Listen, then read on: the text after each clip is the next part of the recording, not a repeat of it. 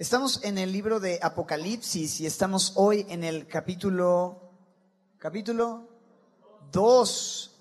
Y recordamos brevemente que Apocalipsis em, es un libro especial, es un libro increíble, que tiene como énfasis no tanto los asuntos misteriosos o escondidos, sino realmente es una revelación.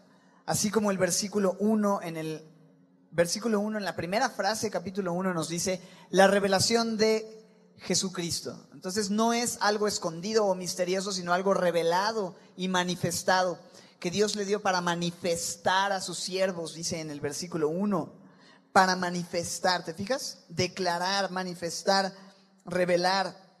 Todo lo contrario a esconder, ocultar o algo por el estilo. Capítulo 1, entonces tenemos eh, la primera parte del libro. Recordamos que el libro tiene un bosquejo sencillo en tres secciones.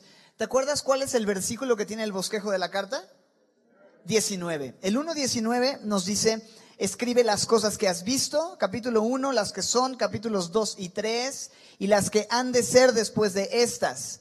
Ya terminamos el estudio del capítulo 1, las cosas que has visto y lo que Juan ve estando en esta isla de Patmos inicialmente como revelación es a Jesucristo glorificado de una forma magistral, de una forma gloriosa y maravillosa se presenta como el alfa y la omega, el primero y el último, el que es, el que era, el que ha de venir, el todopoderoso, el que vive y estuvo muerto, el que tiene las llaves del Hades y de la muerte en sus manos.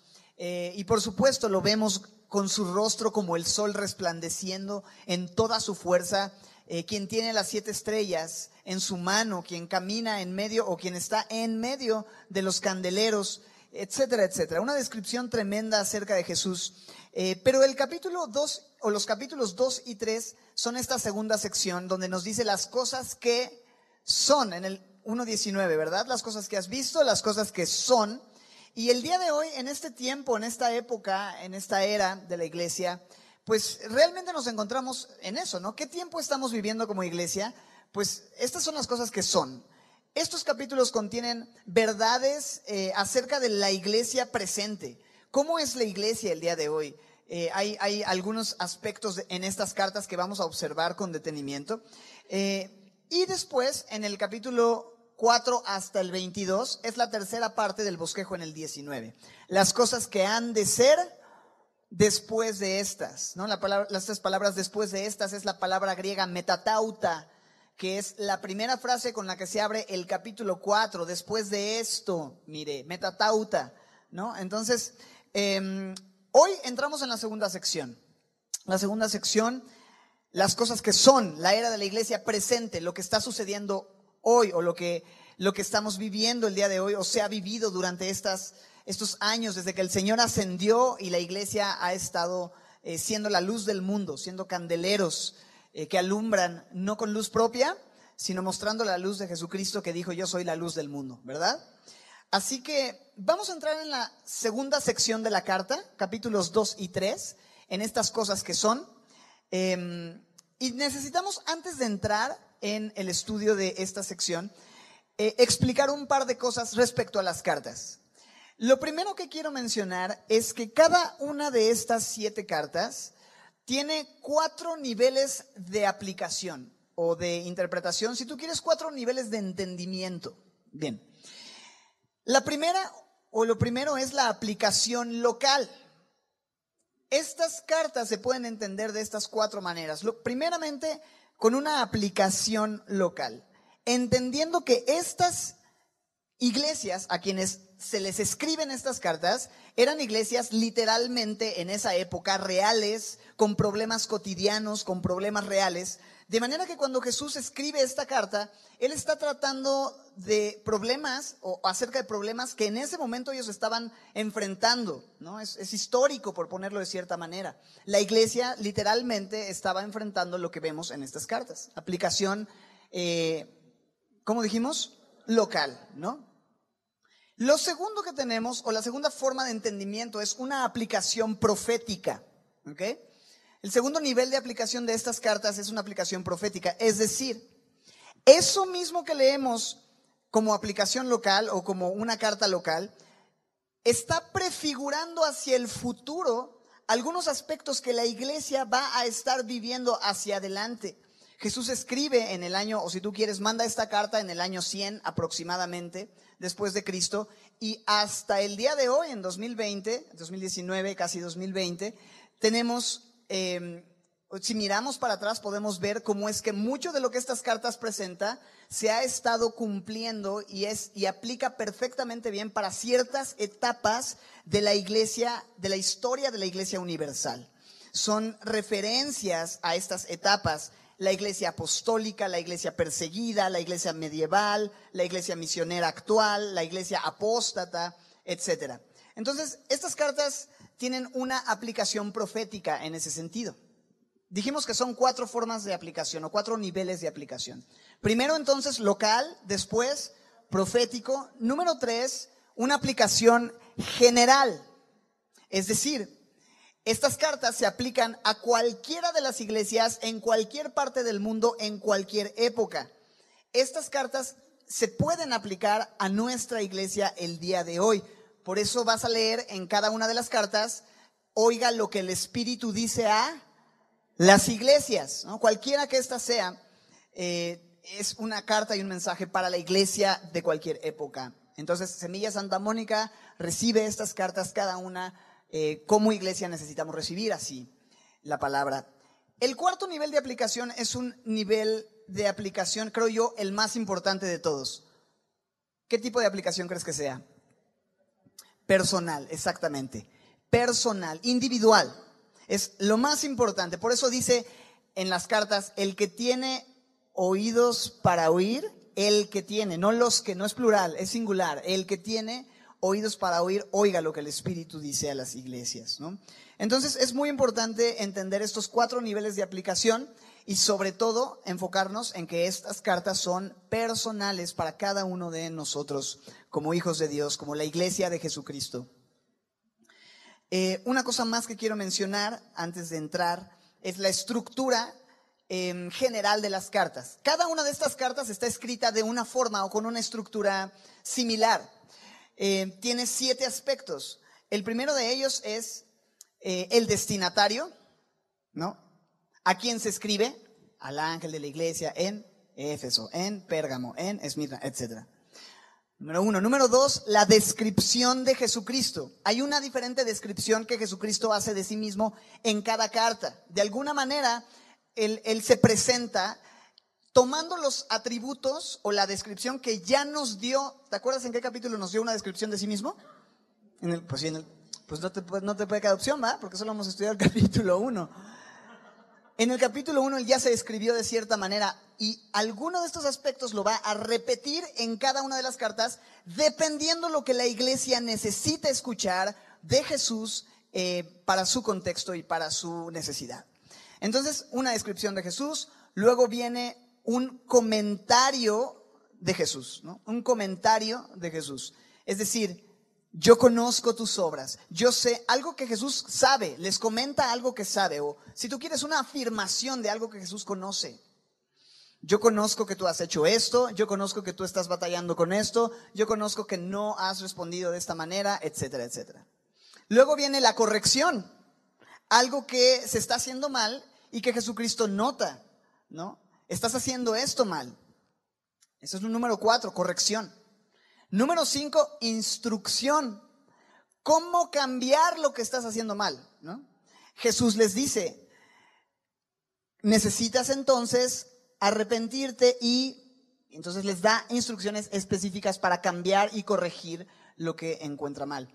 Lo sexto que tenemos es una advertencia. ¿Qué es lo que va a pasar si no corriges y ajustas lo que está mal? Y por último, esa es la advertencia número 6 en la estructura. Y número 7, una promesa o una bendición final. Hay, hay, una garantía, un incentivo. Dios va a hacer algo a los que escuchen, ¿no? Vencieren, tomaren decisiones de acuerdo a lo que están escuchando. Esa es como una estructura general. Algunas de las cartas tienen las seis, los seis, perdón, los siete aspectos que mencionamos. Algunas solamente tienen seis de estos aspectos. No reciben reproche o no reciben elogio. Pero al final, eh, esa es una idea general para que nos demos cuenta de cómo están estructuradas cada una de las cartas, eh, más o menos. Versículo 1, capítulo 2, vamos a comenzar con la carta a la iglesia de Éfeso, la iglesia que dejó su primer amor. Dice ahí, escribe al ángel de la iglesia en Éfeso, el que tiene las siete estrellas en su diestra, el que anda en medio de los siete candeleros de oro. ¿Quién es ese? Jesucristo dice esto. Yo conozco tus obras y tu arduo trabajo y paciencia, que no puedes soportar a los malos, has probado a los que se dicen ser apóstoles y no lo son, y los has hallado mentirosos, y has sufrido y has tenido paciencia y has trabajado arduamente por amor de mi nombre, y no has desmayado. Pero tengo contra ti que has dejado tu primer amor. Recuerda, por tanto, de dónde has caído. Arrepiéntete y haz las primeras obras, pues si no, vendré pronto a ti y quitaré tu candelero de su lugar si no te hubieras arrepentido.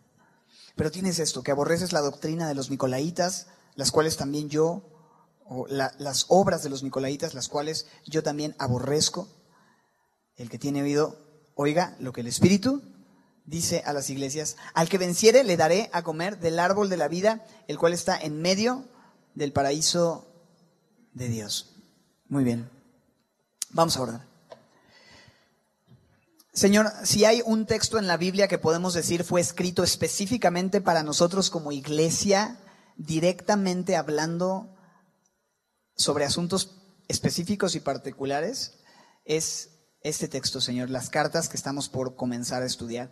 Así es que permite que podamos con un corazón abierto recibir lo que tú has inspirado para transformar nuestras vidas, reconociendo que no somos buenos, que no somos perfectos, que no somos santos, que tenemos muchas cosas que tratar eh, pero también, Señor, reconocemos que separados de ti no lo podemos hacer, para lo cual pedimos que tu Espíritu nos visite, venga a nosotros y nos capacite para llevar a cabo la obra que tú nos has llamado. Te lo pedimos, Señor, en el nombre de Jesús. Amén. No están ustedes para saberlo ni yo para contarlo, pero mi esposa y yo tenemos casi nueve años de casados, eh, donde, bueno, ella quedó profundamente enamorada de mí y quién escogió a quién, es como el misterio de la elección soberana de Dios. Este, pero sí creo que ella fue la que me escogió. No, la verdad es que me hizo caso a pesar de que yo era un músico raro recién llegado a la iglesia, con el pelo pintado de rojo y una, una actitud bastante extraña, soberbia y Dios ha hecho una obra increíble en mi vida. Ya no tengo el pelo rojo por lo menos. Lo que quiero decir con esto es que eh, recién nos conocimos, comenzamos una linda amistad, nos enamoramos profundamente, pero cuando quisimos meter el trámite a gobernación acerca de nuestra relación con sus papás y los pastores nos dijeron, no, joven, está usted muy chamaco, póngase a estudiar, póngase a leer la Biblia y después vemos, ¿no? Entonces, eh, fue así, fue, fueron buenos años de amistad estábamos inquietos con la idea de, poder en algún momento compartir nuestras vidas. Yo ya tenía el sueño de casarme desde muy joven, porque trabajaba desde muy joven y ganaba dinero y sentía que podía con una familia desde los 18 años. Em, sin embargo, pues la burocracia me llevó hasta los 23 años. los trámites fueron complicados, pero también entiendo, por otra parte, que eso fue la soberanía de Dios, ¿no? Y el plan de Dios y el tiempo de Dios, em, que si bien nos costó trabajo, finalmente el, versículo de nuestra boda es en Proverbios 13, 12, que dice, la esperanza que se demora es tormento del corazón, pero árbol de vida es el deseo cumplido. ¿no? Entonces, realmente ha sido como un árbol de vida el poder disfrutar eh, de, esa gran bendición después de tantos años de anhelar, el poder finalmente estar juntos ¿no? y disfrutar de nuestro amor. Eh, y, el primer amor, bueno, tú sabes, los primeros meses, quizá el primer año, cuando estás en esta relación y con maripositas en el estómago, pues es algo bien hermoso que de pronto pasa el tiempo y podría empezar a cambiar estas sensaciones, ¿no? Podría empezar a menguar en cierto sentido. Menciono todo esto porque gracias a Dios Él es quien ha mantenido ese primer amor encendido en mi matrimonio y cada vez estoy más enamorado de mi esposa. Tenemos tres hijos hermosos, eh, ustedes saben, Andrés, Rodrigo y Timoteo. Dicen que los hijos se paran y sí, a veces es un tema ahí de que o atiende a los chamacos o atiende al esposo, pero este, o, atiende a la esposa o atendemos a los chamacos, pero de verdad que nos hemos dado cada vez más cuenta de que el propósito de Dios para nosotros no es tanto ser felices o sentirnos enamorados, sino juntar nuestras vidas con el, con el propósito de glorificar a Dios y dar testimonio al mundo del Evangelio, ¿no? Que se demuestra cuando el esposo ama a la esposa y la esposa respeta al esposo y hay una unidad, si bien no es una felicidad Disney, ¿no? Es un gozo que va por encima de la felicidad, que no depende de las circunstancias, ¿no? Y solamente la gracia de Dios es la que nos ha sostenido. Vemos muchos amigos que se casaron más o menos en el tiempo y hoy están divorciándose o ya van por un segundo matrimonio o, temas como estos, pero el amor de Dios es lo que nos ha sostenido. Ese primer amor es algo que Dios nos permite disfrutar aún el día de hoy, es increíble. Em, la iglesia de Éfeso eh, tenía un problema. La iglesia de Éfeso, según el verso 4, había dejado eso, su primer amor.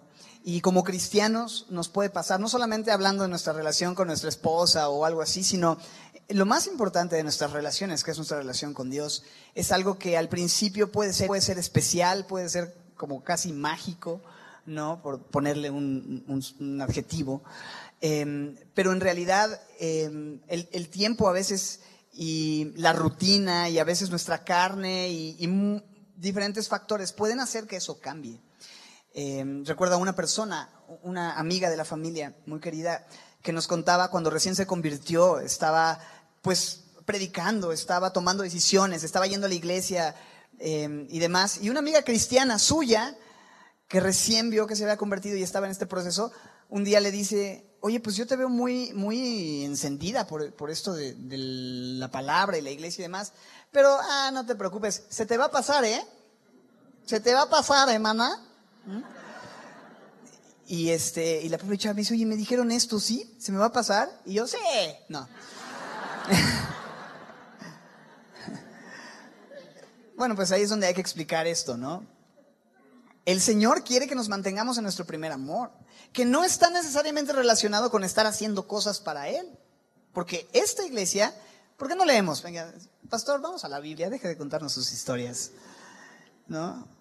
Esta iglesia, en el versículo 1, 2, dice que trabajaba, era paciente, no podía soportar a los malos.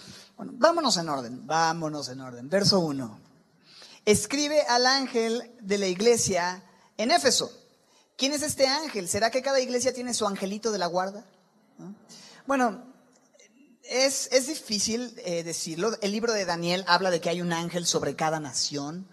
Es posible entender que hay un ángel en cada iglesia. La palabra ángel en griego, angelos, es una palabra que hace referencia a un mensajero. De hecho, ya lo hablábamos la semana pasada cuando veíamos que Jesús se presenta como quien tiene las siete estrellas, que son los ángeles de las iglesias, los mensajeros de las iglesias.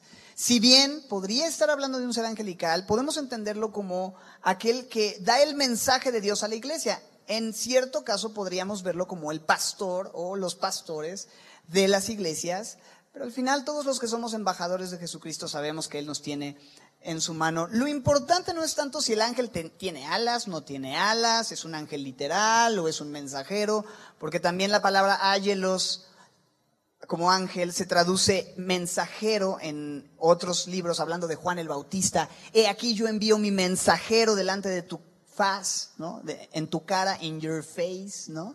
Es un, tipo que predicaba frontal y no tenía miedo de decir las cosas como eran, era mensajero de Dios. Entonces, se puede entender de varias maneras. Lo importante, creo yo, es el mensaje que contiene, ¿no? Al final, ya dijimos, esto tiene una aplicación general o, o de iglesia, pero también tiene una aplicación personal y, y se escribe a esta iglesia de Éfeso. Dicho sea de paso, Éfeso era una ciudad muy importante en donde, por lo que leemos en Hechos 19, había mucha hechicería y magia y brujos que quemaron sus libros cuando el apóstol Pablo les predicó el Evangelio, se arrepintieron y esto trajo un conflicto al sindicato de hechiceros y brujos de ese tiempo y los querían apresar, hicieron una revuelta. Todo un show, te invito a leer Hechos 19 para que veas más o menos cómo estuvo el asunto en Éfeso.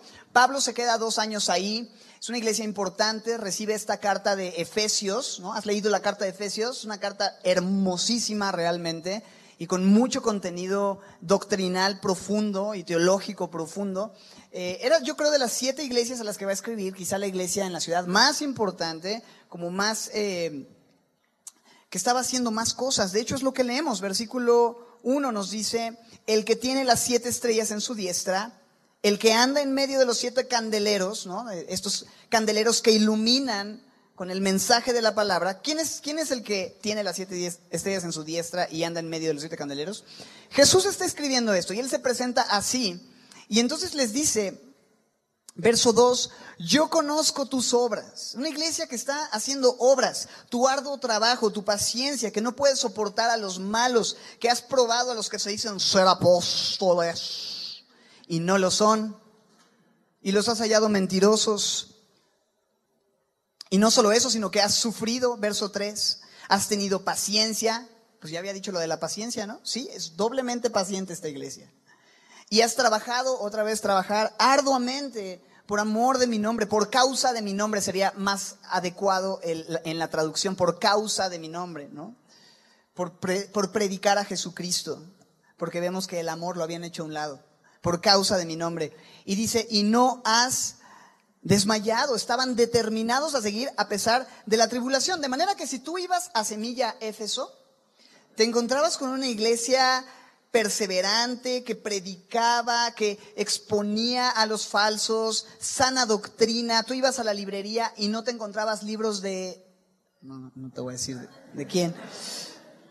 Doctrina 100%, enseñanza 100%, ningún falso maestro en el púlpito. Era realmente una iglesia ejemplar, paciente. Y es posible ser una iglesia así, es posible ser una iglesia, no, nosotros, brother, discipulados, navegantes 1 al 714, tenemos libros para el Instituto Bíblico, se abren las materias, tenemos una aplicación con toda la enseñanza de la Biblia verso por verso, tenemos actividades de evangelismo, conferencias para hombres, para mujeres, oración en la madrugada, no, si vieras esa oración, vienen cinco personas, pero está increíble. No, no es cierto, cada vez va creciendo más, gracias a Dios. ¿Pero qué quiero decir con todo esto? Es posible vivir como cristianos activos que sirven, que están comprometidos, que están en la palabra. Pero mira el versículo 4. Pero tengo contra ti que has dejado tu primer amor. Tengo contra ti que has dejado tu primer amor. O sea, está todo padrísimo, mi queridísimo Juan, mis queridísimos Efesios. Mas sin empero, hay un tema que atender. Hay un tema profundo que a mí me importa más que todas tus obras y que todas tus doctrina y tu enseñanza y tus estudios y tus discipulados y tu instituto bíblico y tus cosas. Hay un tema de, de raíz que está sucediendo aquí y que necesitas revisar y reconocer y que quizá no te has dado cuenta y Jesucristo tiene suficiente amor como para exponer la raíz del problema en nuestras vidas cuando aparentemente todo está viento en popa, todo está padrísimo, ¿no? Has dejado tu primer amor. Es posible servir con el corazón helado. Es posible hacer cosas para la expansión del reino sin tener pasión por Jesucristo, sin tener ese amor encendido. Y puedes dejar tu primer amor desde apartándote de la iglesia, dejando de congregarte, dejando de involucrarte, cayendo en algún vicio, cayendo en algún pecado, enrolándote en tu vida pasada. Es posible tanto así como sirviendo y congregándote y siendo parte de un equipo de servidores y estudiando en el instituto bíblico y siendo un evangelista y dando fruto y compartiendo y alcanzando gente. Es posible cualquiera de los dos lados estar en el mismo punto en cuanto a tu amor y tu relación con el Señor Jesús. La pregunta en este día es, ¿dónde estás? ¿Dónde estoy? ¿Dónde estamos? ¿Cómo es? O sea, si el Señor te escribiera una carta respecto a este tema, ¿qué diría acerca de ti? Ok, te veo que estás leyendo, te veo que estás orando, te estás congregando, estás diezmando, estás a mil, pero has dejado tu primer amor. ¿Te imaginas que el Señor, o sea, cuando dice, pero tengo contra ti? O sea, mi esposa me dice, mi amor, eres el más guapo, eres el más increíble, eres un bombón, pero tengo unas cosas contra ti. Hijo, ya todo lo que me había dicho, hijo, tenemos un pollito que comernos. ¿Y ahora qué hice? Iba todo tan bien, ¿no? ¿Te imaginas que el Señor Jesús te diga, oye, estás haciendo las cosas increíbles, estás sirviendo, estás ocupado, está muy bien, elogiándote de esa manera, pero tengo algo contra ti. Hijo, ya me cachó, ¿no? ¿Qué, hice? ¿Cómo estás en relación con tu amor por el Señor? Realmente lo que te mueve, ¿por qué estás aquí el día de hoy? ¿Qué te trajo?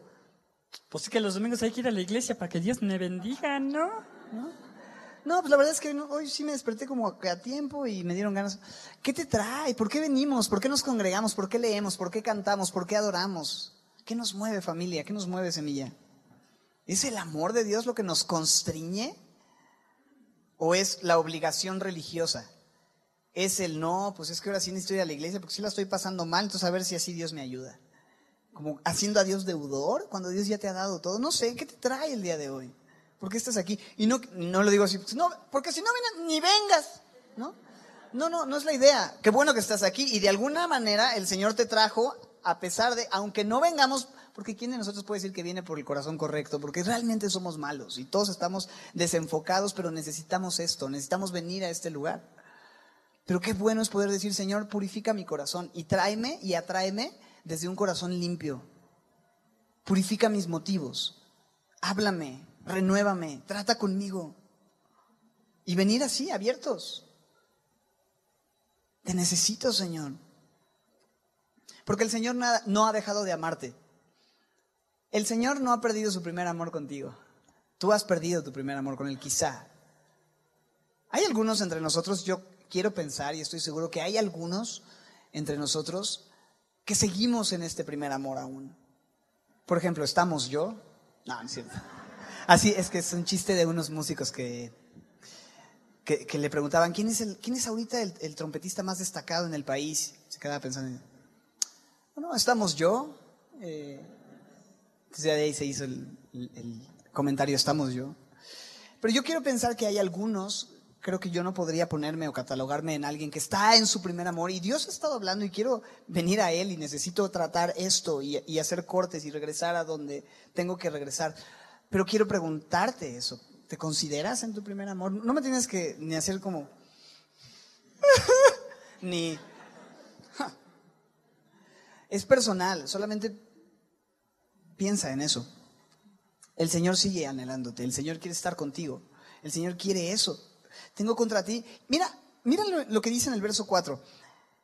Que has, ¿qué dice? ¿Perdido? Dice.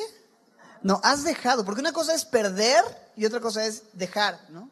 Como quien pierde su celular, ¿no? Quien pierde su celular a veces está más frustrado y dice, pero me hubiera sido mejor perder un riñón que mi celular, de verdad. Están tan atados y están...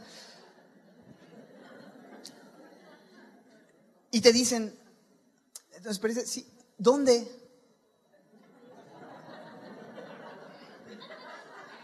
perdí mi celular. Por eso, ¿dónde? No sé, por eso está perdido. Si supiera dónde no estaría perdido. Pero una cosa es dejar y otra cosa es, digo, otra cosa, una cosa es, ok, me entendieron. Una cosa es perder y otra cosa es dejar, porque cuando dejas algo, sabes, sí, lo dejé en, sí, lo dejé en, ¿no? Y en este caso dice, lo has dejado. La pregunta es, ¿dónde dejaste tu primer amor? No tengo ni idea, ¿no? Bueno, haz memoria, porque eso es lo que dice, recuerda, ¿no? Recuerda de dónde has caído. ¿Dónde fue que dejaste tu primer amor? Lo pudiste haber dejado en muchos lugares, en las cosas de este mundo, en amistades que no te edificaban.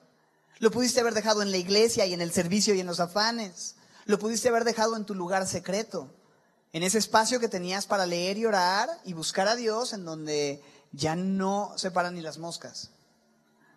Lo pudiste haber dejado en muchos lugares, en la iglesia, en todas las actividades que quisiste empezar a hacer por culpa y te olvidaste del amor de Dios en la cruz y empezaste a perder el enfoque y a enrolarte en un montón de cosas, pero dejaste tu primer amor aún cuando estás sirviendo. No sé, cada uno de nosotros tenemos que pensar, ¿dónde dejé mi primer amor? ¿Qué tengo que hacer? Esa es la corrección. Esta es la corrección, que has dejado tu primer amor. Hablábamos del destinatario, que es la iglesia de Éfeso, la descripción de Jesús, el que tiene las siete estrellas en su mano, eh, el elogio, ¿no? o lo que Jesús sabe, la declaración, ¿cómo dijimos? El comentario, si quieren llámenlo, eh, sí, está bien, el comentario, ¿no? Esto es lo que veo que has hecho, eres, tienes obras, no soportas a los malos, pero luego viene la corrección, lo que ya leíamos, has dejado tu primer amor. Instrucción para cambiar eso, versículo 5, ¿qué dice? Recuerda, por tanto, de dónde has caído y arrepiéntete, número 2, número 3, y haz las primeras obras, hasta ahí. Lo primero, el primer paso para restaurar esta relación de primer amor con Dios es recordar. Recuerda de dónde has caído, recuerda cómo era y dónde estabas tiempo atrás, ¿te acuerdas? ¿Te acuerdas la primera vez que escuchaste? ¿Te acuerdas la primera vez que te cayó el 20? ¿Te acuerdas la primera vez que dijiste, esto tiene sentido, esto es para mí, y, te rendiste y alzaste tu mano, o te pusiste de pie, o, hiciste una oración, o ni siquiera, simplemente cuando menos cuenta te diste ya estabas encendido, amando a un Dios que antes ni siquiera creías en Él. Y estabas pleno. Y, como sea que haya sido, empezaste a hablar y empezaste a compartir y leías tu Biblia y nadie te tenía que decir, lee tu Biblia, lee tu Biblia, no has leído tu Biblia, ¿no? Era como lo normal, era necesito alimentarme, necesito conocer más de Dios y empezabas a orar. Y tus oraciones no eran, oh, el alfa y el omega, el principio y el final, que es, que era y que ha de venir. Me acerco delante de tu trono, ¿no? Era, era, hola Dios, Estás ahí. Y, pues aliviáname. Amén. O sea, no, no tenías un lenguaje cristianés clásico, ¿no? Era, no sabías exactamente cómo era, pero tenías gratitud. Dios, Dios, gracias, neta, gracias Dios, amén, ¿no? Recuerda, ¿en qué momento nos empezamos a hacer religiosos y en qué momento perdimos esa naturalidad y esa cercanía y esa confianza de, de ese primer amor, de estar todo el tiempo mensajeándonos con Dios, ¿no? entre que oro y entre que leo y entre que medito y entre que hablo y entre que toda mi vida, mi trabajo empiezo a verlo a partir de eso, a partir de su bondad, a partir de su provisión. No, ya no puedo pasar más de una hora sin haber levantado tres, cuatro oraciones, aunque no sean oraciones muy largas, pero estoy consciente de su presencia, estoy agradecido por su amor. ¿Te acuerdas? No, pues no me acuerdo. Ok, quizá nunca te pasó. Tal vez es una posibilidad. Pero me gusta eso, porque ese es el primer paso, como el hijo pródigo, que le pide la herencia al padre, se la dan, se va lejos, la malgasta, termina comiendo o anhelando comer las algarrobas de los cerdos. Y estando ahí, dice que volvió en sí, ¿no? Y dijo, o sea, en casa de mi padre tengo comida, tengo vestido, está todo súper bien, y yo estoy aquí, ¿no?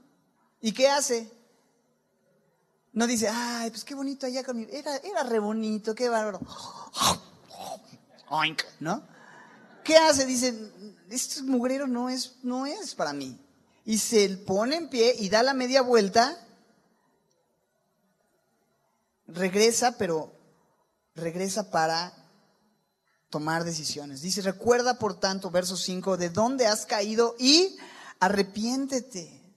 Hay un cambio de mente, hay un cambio de dirección producido por un cambio de mente.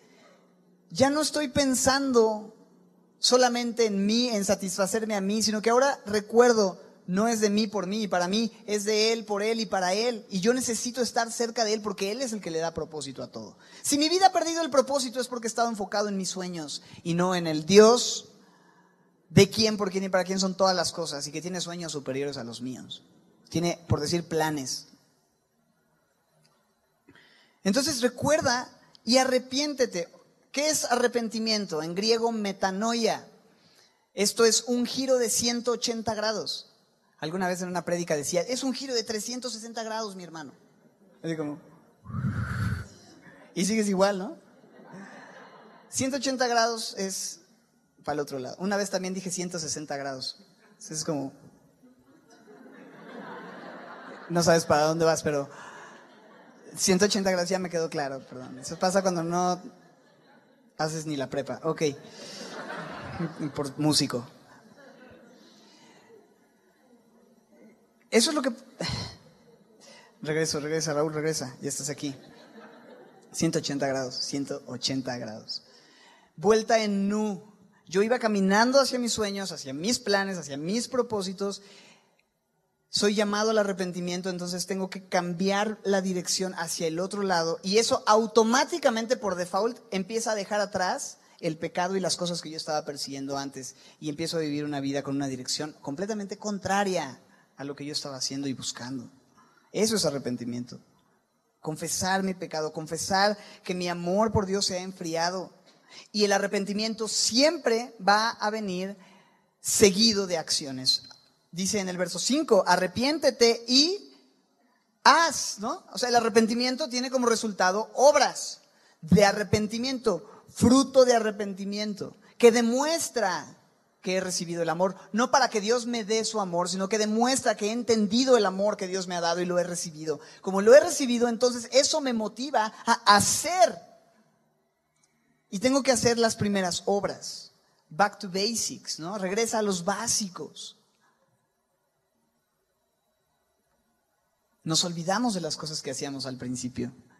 Me gusta una frase de Spurgeon que decía, cuando estábamos en nuestro primer amor, ¿qué no haríamos por Cristo? Y ahora estamos dispuestos a hacer muy poco. Si miramos hacia atrás algunas de las obras que hacíamos cuando éramos nuevos creyentes, recién convertidos, nos parece que eran locuras o cuentos. Dicen por ahí que los primeros seis meses de cristiano deberían amarrarte o encerrarte en algún lugar, ¿sí? Porque eres un espécimen raro que a todo mundo estás ahí hablándoles y, y a veces dices cosas súper locas o le hablas a personas que en otro punto de tu vida ni siquiera se te ocurriría acercarte y todo es una oportunidad para predicar el Evangelio y estás encendido y, de pronto haces locuras, ¿no? Que eh, a veces yo lo pienso y digo, esas locuras deberían ser lo normal en la vida cristiana, ¿no? Es porque dices, no, yo estaba bien loco, leía la Biblia todos los días, estaba bien loco, yo estaba, y, y, le predicaba a todas las personas que me encontraban, no, estaba bien loco, bien mal, ¿no? Es como, Agradecía todos los días a Jesús por lo que Él hizo por mí en la cruz. Imagínate, estaba yo bien loco. Esas son las cosas que quizá, locuras que hemos dejado de hacer, ¿no? Oportunidades para predicar en todos lados. Hablarle a la gente en todos lados. Estás ahí en el baño y de pronto, hola, ¿hay alguien ahí? ¿No? No sé, en el camión. ¿Qué sé yo? Y de pronto dices, este cuate está bien loco. No lo callan, bro. Exacto. Decía mi pastor, y ahora agarro el micro y ¿qué esperaba? Solo de Cristo están llenas mis palabras. Con una voz mucho más profunda, por supuesto. Pero después de hablar de todo lo que el Señor hizo por él, es, es eso, es una respuesta a su gran amor. Pero dice ahí, haz las primeras obras. ¿Qué cosas has dejado de hacer que antes hacías? Tú sabes. Tú sabes quién eres. Tú sabes qué haces. Tú sabes qué dejaste de hacer. Viene la advertencia, verso 5. Pues si no, recuerda por tanto de dónde has caído y arrepiéntete y haz las primeras obras, pues si no, vendré pronto a ti y ¿qué dice? Quitaré tu candelero de su lugar si no te hubieras arrepentido. Eso no es una amenaza, ¿eh? Es una advertencia amorosa.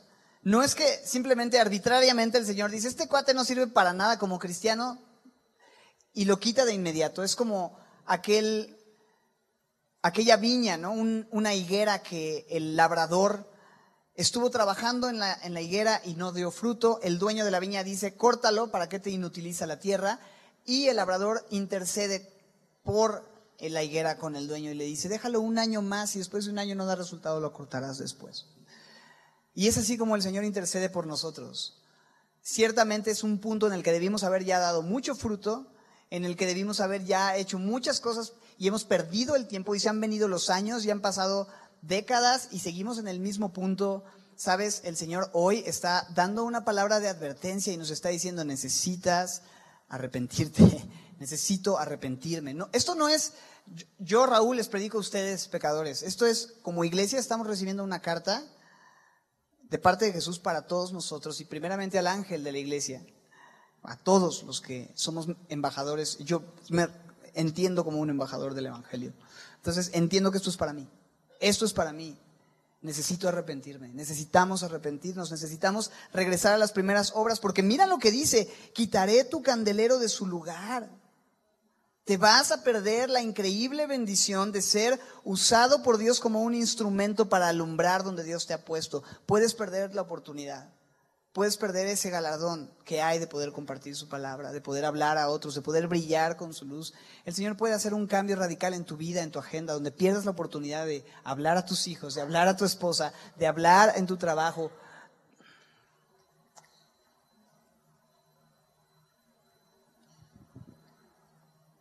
En el verso 6 hay todavía un como eco del elogio. Pero tienes esto, mira lo que les dice, pero tienes esto, que aborreces las obras de los Nicolaitas, las cuales yo también aborrezco. Las obras de los Nicolaitas. La palabra Nicolaita significa el que conquista al pueblo. El que conquista al pueblo. Em, Nicolás en Hechos 6 fue uno de los diáconos que se eligieron en el servicio en la iglesia primitiva.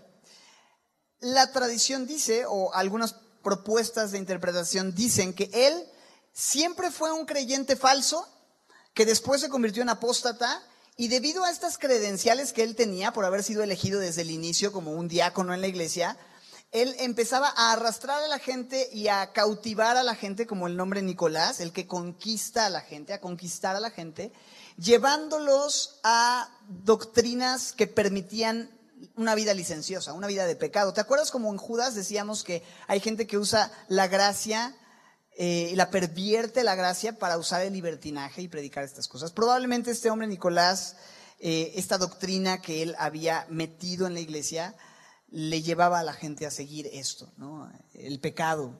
O a los hombres, ¿no? el, el conquistar y llevar tras sí a las personas. De una o de otra manera, me llama la atención que dice, aborreces esto que yo también aborrezco. Es decir, ¿Dios ama o Dios aborrece? La respuesta es sí. Dios es capaz de amar y de aborrecer al mismo tiempo. Y dice, las obras de los Nicolaitas, ¿no? Las cuales yo también aborrezco. Estas doctrinas herejes, estos pecados que se promueven y que se permiten, yo los aborrezco. Y la pregunta sería si nosotros estamos amando lo que Él ama y odiando o aborreciendo lo que Él aborrece. La iglesia de Éfeso tenía eso, aun cuando no tenían su primer amor. Finalmente, en el versículo 7 dice, y, tenemos, en la segunda parte del 7 tenemos esta promesa, pero dice, el que tiene oído, oiga lo que el Espíritu dice a las iglesias. ¿Tienes oído? ¿Puedes escuchar? ¿Me estás oyendo? Hermano. Escucha lo que el Espíritu, oye lo que el Espíritu dice a las iglesias. Qué feo es platicar o hablar o darle un mensaje a alguien que no te escucha. ¿Te ha pasado que hablas con alguien que nomás no escucha? Y el otro ni te pela con tus cosas porque no, te, no oye nada. Es feo. Es frustrante. Estás tratando de no, no, pero es que no es así. No, mira, te voy a No, pero lo que pasa es de que tú primero... O sea, sí, pero déjame, déjame hablar. No, que lo que tú, pero de que... Bueno, ya te dejo hablar. Lo que quieres... No, pero pues es que... No, pues ya no te digo nada. No, ahora me dices. Y así somos nosotros con Dios a veces, ¿no? Que Él quiere hablar algo y nosotros nomás no escuchamos y estamos distraídos y el Señor habla la Biblia pero estamos en Instagram, ¿no? Y, estamos así, y de repente nos habla, y el Señor se quedó así de, pues dale.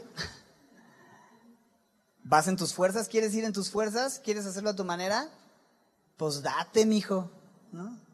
Y ya cuando nos dimos, eh, papá, ven, mijito. ¿Te imaginas que nos dijera? Ahora no, porque yo te quise hablar. te pasa, eso te pasa. ¿Te imaginas que Dios fuera así? Dios no es así ya te das y entonces, ok, mijito, venga, a ver, ¿qué pasa? Sí, mijito, ¿qué más? Cuéntame, yo tengo todo el día.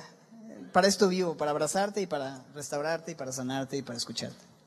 Pero qué mal que solamente cuando vas y te das por no escuchar, es que venimos, ¿va? Por eso si tienes oídos para oír, oye lo que el Espíritu dice, lo que el Espíritu con E mayúscula, entiéndase Dios, dice a la iglesia. ¿Qué puede ser más importante que escuchar lo que Dios tiene que decirnos? ¿Qué serie de Netflix puede ser más atractiva que lo que Dios tiene que decirnos? Ah, pues es que sí hay varias, ¿no? Es que en la carne así es, porque la carne no busca las cosas de Dios. El espíritu está dispuesto, pero la carne es débil. Pero necesitamos detenernos y decir, Señor, ok, estoy bien mal. ¿Por dónde empiezo? Recuerda de dónde has caído, arrepiéntete y haz las primeras obras. Si no, vendré y quitaré tu candelero de su lugar. Está bien, retienes la doctrina de los nicolaitas, aborreces lo que yo aborrezco, está muy bien. Pero necesitas escuchar lo que estoy diciendo. Al que venciere, termina con una maravillosa promesa. Al que venciere, le daré a comer del árbol de la vida, el cual está en medio del paraíso de Dios. Este árbol del cual por pura misericordia no comieron Adán y Eva. Que este árbol les hubiera dado esta vida, ¿no?